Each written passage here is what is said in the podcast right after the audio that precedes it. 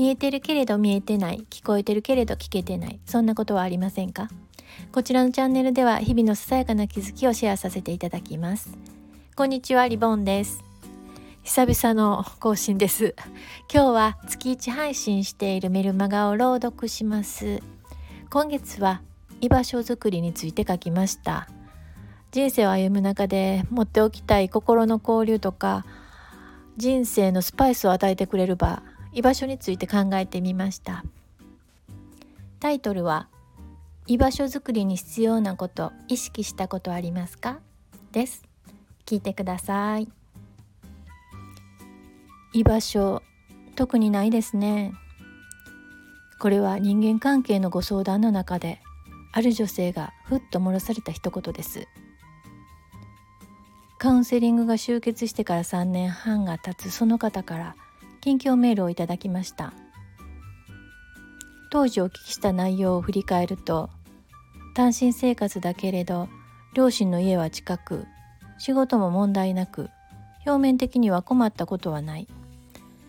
けれど時間ができても会いたい人がいない。友人はいるけれど心の交流は難しい。このような内容でした。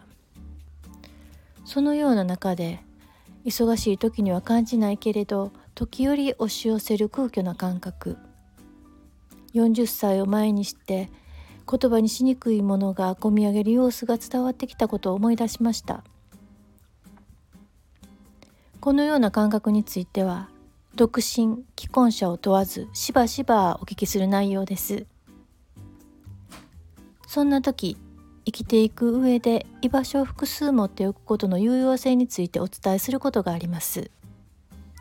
なぜなら居場所と感じられる場は心の止まり木というか一人じゃない感覚というか人生を歩む中で心強さのようなものを持たせてくれると思うからです。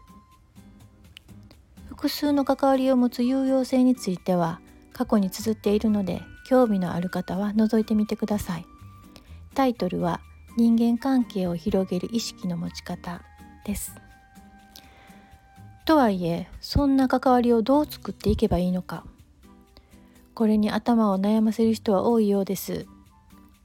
私自身子育てから離れつつある時期考えたことがありました。独身時代からの友人はいるけれどその他には仕事関係のつながりしかないなぁと。そんな頃を経て今は居場所に恵まれていることを感じています。気を楽にして人と関わる場を持ちたい。と居場所づくりを意識し始めた頃から私には心がけてきたことがあります。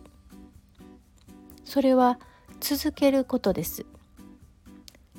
例えばその場がコミュニティならある程度の期間は通い続ける。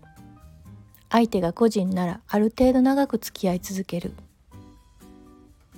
続けることはその場その相手に安心感や仲間感が伝わり交流の入り口になると思うのです。まあそんなことは分かってるとか当たり前やんという声も聞こえてきそうですがただ続けるって案外難しかったりします。意識していないとその時の気分や都合で足が遠のいたりして自然消滅していくことがあるからです。足が遠のく理由としては複数人の場合すでに輪ができていることも多く疎外感を味わったり初めの興味が薄れてしまうなど気持ちが泣いてしまうということ。本当ありがちです。初めから楽しいという人もいると思いますがすぐに馴染めないということも珍しくないと思うのです。それでも回を重ねるごとに打ち解けてきます。しかしそれが待てず途中でやめてしまい友達ができない居場所が持てないとおっしゃる方に出会ってきました。この人とは会わない。この場は絶対無理。時間を埋めるだけで無意味な場だというような決定的なことがあれば続けることはないと思います。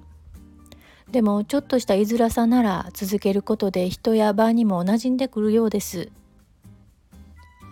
学生時代なら毎日同じメンバーに会うのが日常ですが社会人になると職場の他では同じ場所に通い続けることは少なくなります。そういう意味で居場所づくりは意識していないと自然にできないことが多いと思うのです。今回メールをくださった方はカウンセリング終結の少し前から再開された書道を今も続けているとのこと。これまで2度挫折された書道。今はそれまでの書道に加えアート的な書道を始められたそうです。そこでは教室の後のお茶の時間を楽しめるようになりプライベートな話ができる方との交流が始まったとか。嬉しい近況報告でした。私自身秋っぽい性分で続かないことの方が多いです。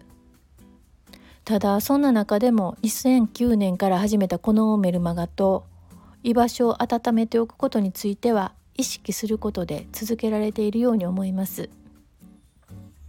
秋っぽく努力が苦手な自分を分かっているからこそ続けることへの意識を心に留めてきました。続ける努力をするのではなくとりあえずはしばらく続けとこう的な物臭な思考です。人それぞれ居場所の持ち方温め方は違うと思いますさて居場所というワードから今あなたの心にはどんな人どんな場どんなイメージが浮かんできますか？年末の慌ただしい時期に入りますが居場所への思いを振り返るきっかけにしていただければ嬉しいです最後まで聞いていただきありがとうございました。ではまた。